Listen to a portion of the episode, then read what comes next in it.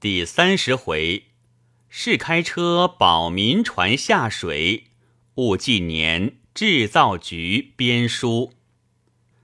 当下方一鲁走来，大家招呼坐下。德全便指着那小轮船，请他估价。一鲁离座过来，德全揭开上层，又注上火酒，点起来。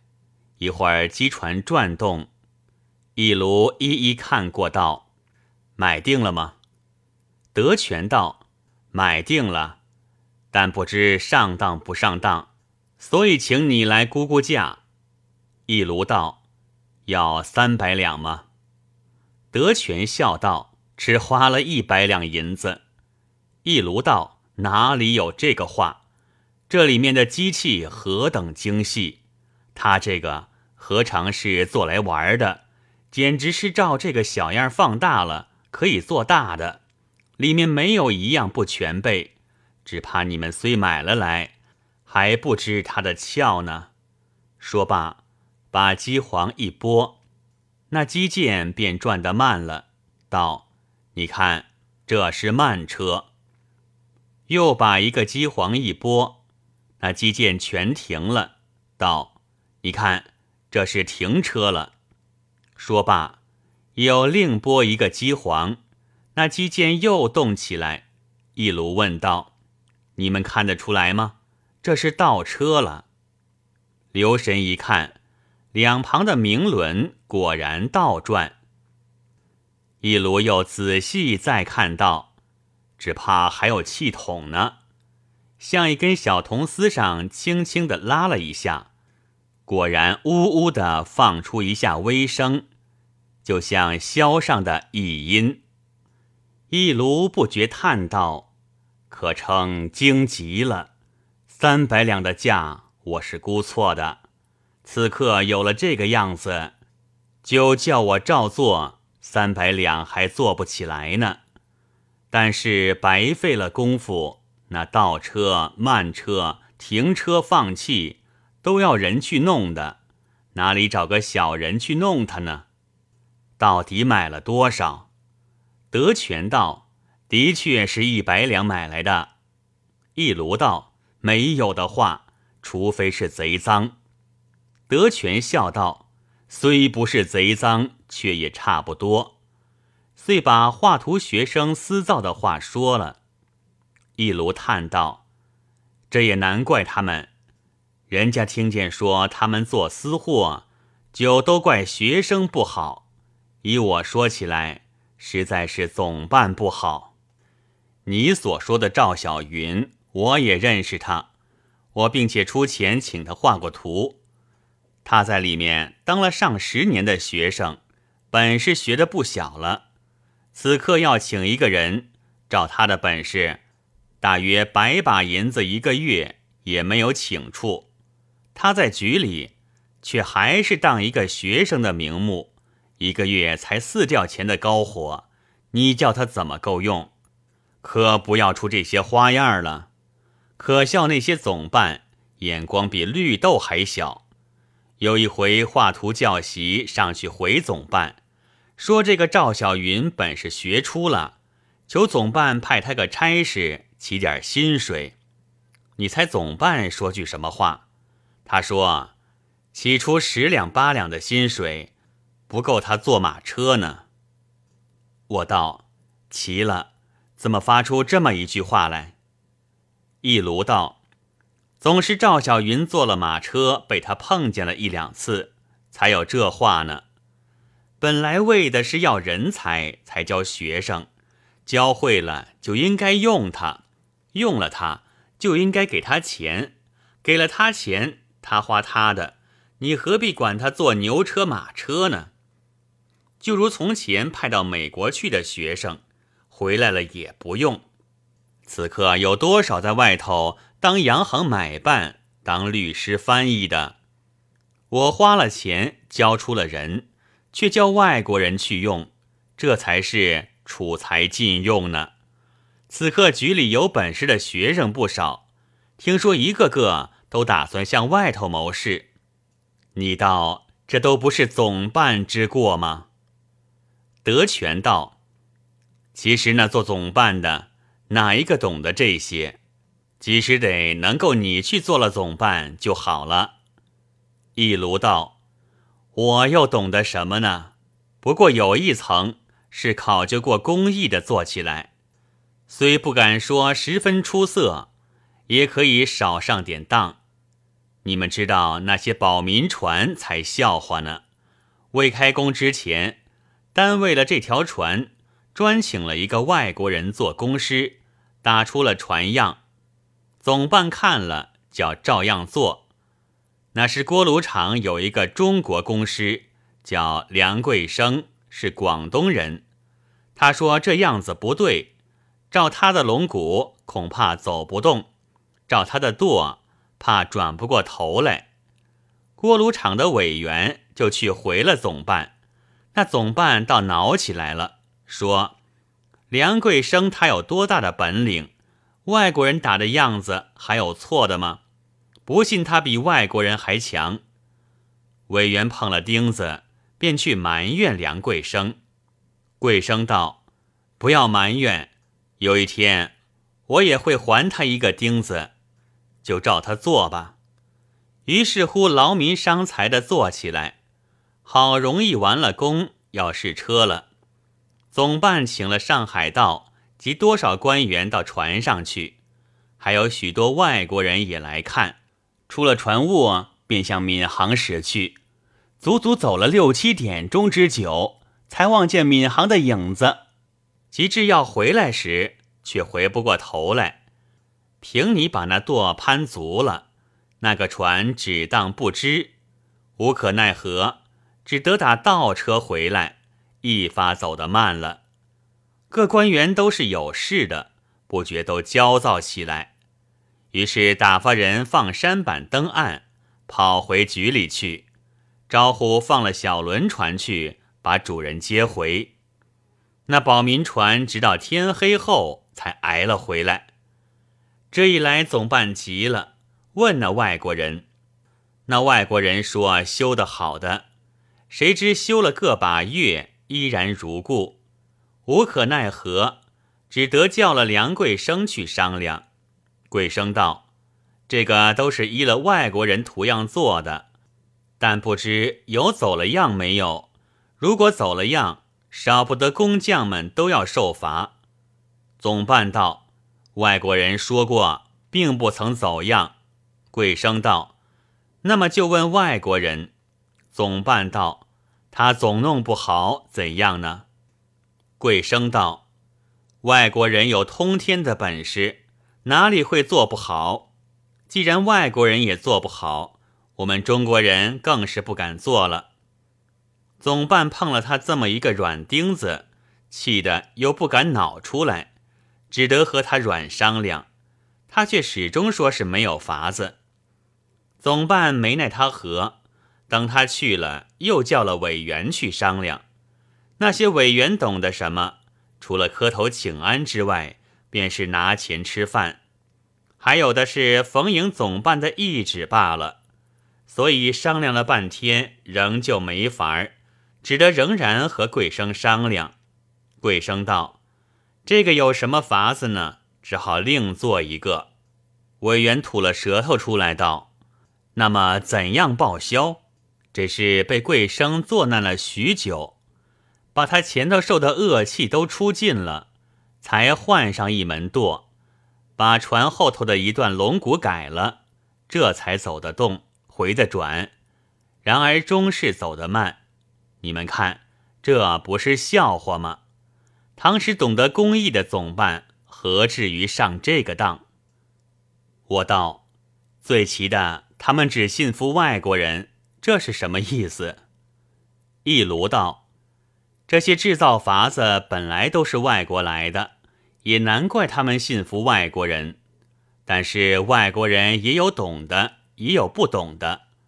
譬如我们中国人专门会做八股，然而也必要读书人才会。读书人当中，也还有做得好、做得丑之分呢。叫我们生意人看着他，就一窍不通的了。”难道是个中国人就会做八股吗？他们的工艺也是这样。然而官场中人，只要看见一个没辫子的，哪怕他是个外国花子，也看得他同天上神仙一般。这个全是没有学问之过。我问道：“一翁才说的那里面的委员什么都不懂，他们办些什么事呢？”一卢道。其实那里头无所谓委员，一切都是私事。不过两个管厂的薪水大点儿，就叫他委员罢了。他们无非是记个公账，还有什么事办呢？还有连公账都记不来的，一个字不识的人，都有在里面。要问起他们的来历，却是当过兵的也有，当过底下人的也有。我小号和局里常有交易，所以我也常常到局里去。前几年里头有个笑话，我到了局里，只看见一个司事抱着一块虎头牌，在那里嚎啕大哭呢，跑来跑去，一面哭着，嘴里嚷着叫老太太。我道：“只怕是他老太太没了。”德全道：“只怕是的。”一卢道。没了老太太，他何必抱着虎头牌呢？我道：“不然这个办公室的地方，何以忽然叫起个女人来？”一卢道：“便是我当日也疑惑的很，后来打听了他的同事，方才知道，那时候的总办是李勉林，这个司事叫什么周继云，从前兵险的时候。”曾经背负了那位李老太太，在冰火里逃出来的。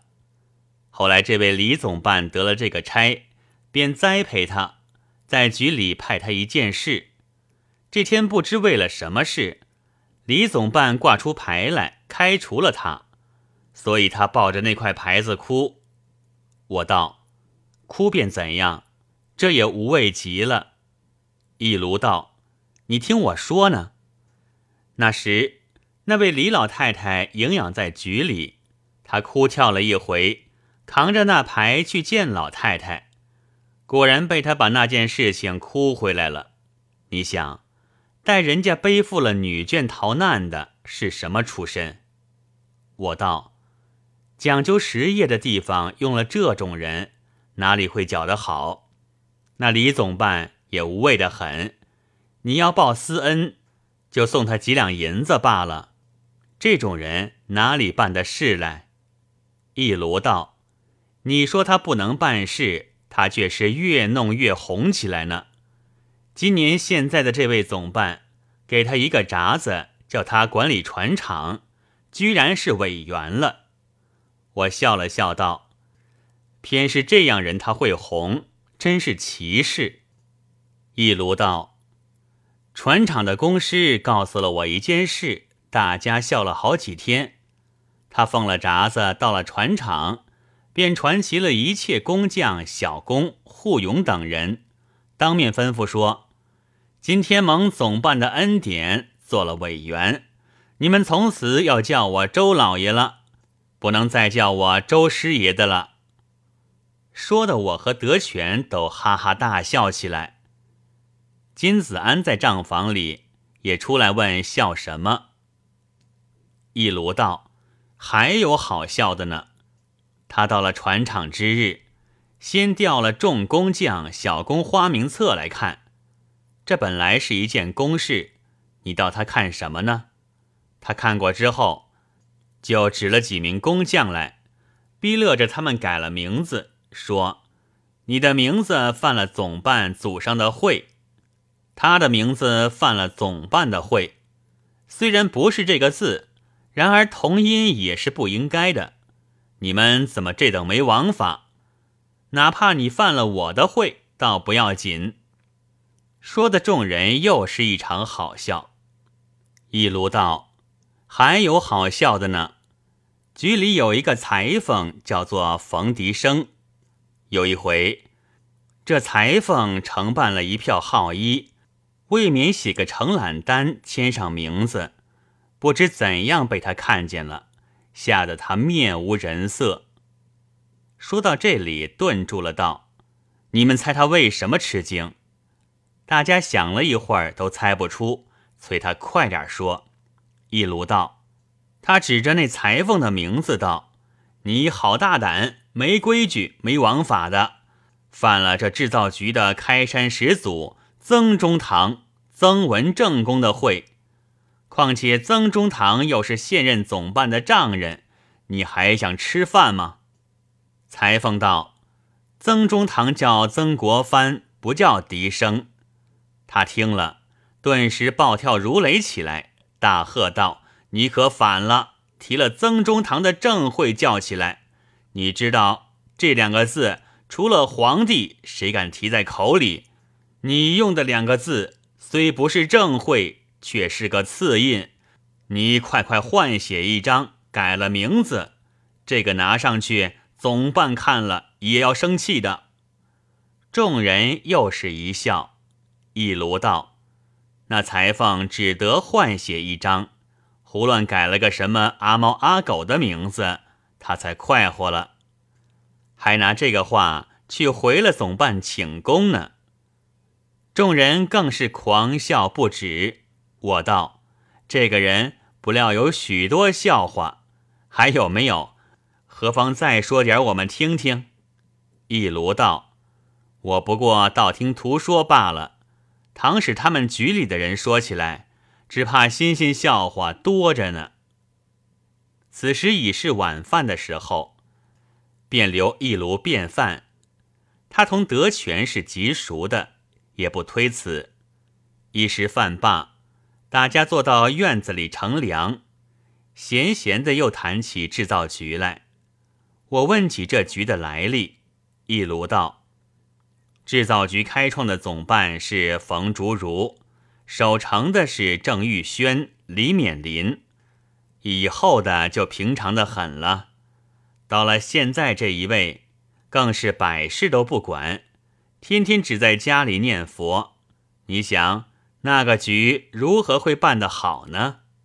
我道：开创是颇不容易。一炉道，正是不讲别的，偌大的一个局，定那章程规则就很不容易。冯总办的时候规矩极严，此刻宽的不像样子了。据他们说，当日冯总办每天亲巡各厂去查工，晚上还查夜。有一夜极冷，有两三个私事同住在一个房里。大家烧了一小炉炭御寒，可巧冯总办茶叶到了，吓得他们什么似的。内中一个便把这个炭炉子藏在椅子底下，把身子挡住。偏偏他老先生又坐下来谈了几句天才去。等他去后，连忙取出炭炉来，那椅面已经烘得焦了。倘使他再不走，坐这把椅子的那位先生屁股都要烧了呢。此刻一到冬天，哪一个私事房里没有一个煤炉？只举此一端，其余就可想了。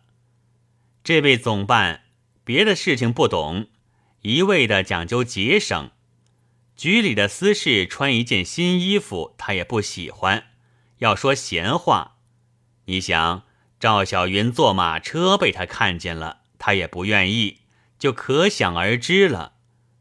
其实我看是没有一处不米费，单是局里用的几个外国人，我看就大可以省的。他们拿了一百二百的大薪水，遇了疑难的事还要和中国公司商量，这又何苦用着他呢？还有广方言馆那一书的。二三百银子一月，还要用一个中国人同他对译，一天也不知译得上几百个字。成了一部书之后，单是这笔译费就了不得。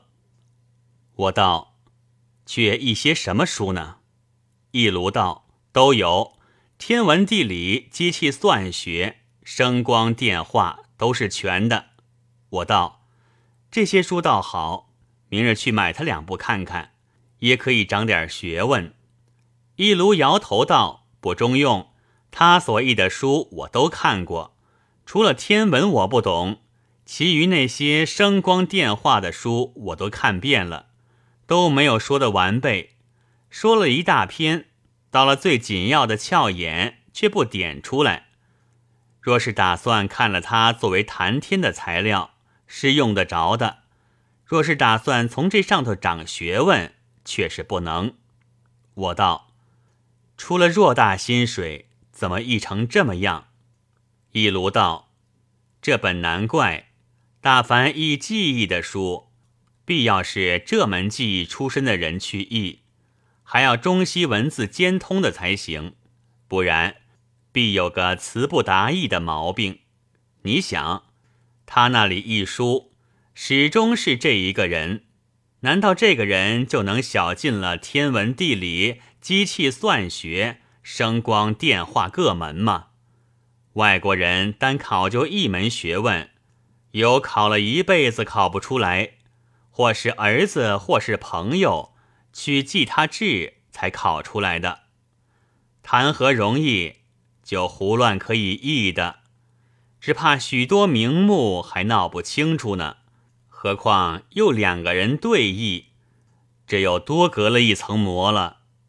我道：“胡乱看看，就是做了谈天的材料也好。”一卢道：“也未尝不可以看看，然而也有误人的地方。局里编了一部四亿编年表，中国的年代却从地库编起。我读的书很少，也不敢胡乱批评他。但是我知道的，中国年代从唐尧元年甲辰起。”才有个甲子可以纪年，以前都是含含糊糊的，不知他从哪里考得来。这也罢了，谁知道了周朝的时候竟大错起来？你想，拿年代和年代的事，不过是一个中西合力，只费点翻检的功夫罢了，也会错的。何况那中国从来未曾经见的学问呢？我道。是怎么错法呢？是把外国年份对错了中国年份，不是？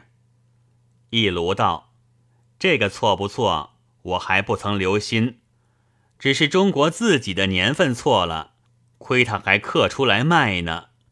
你要看，我那里有一部，明日送过来你看。我那书头上把他的错处都批出来的，正是。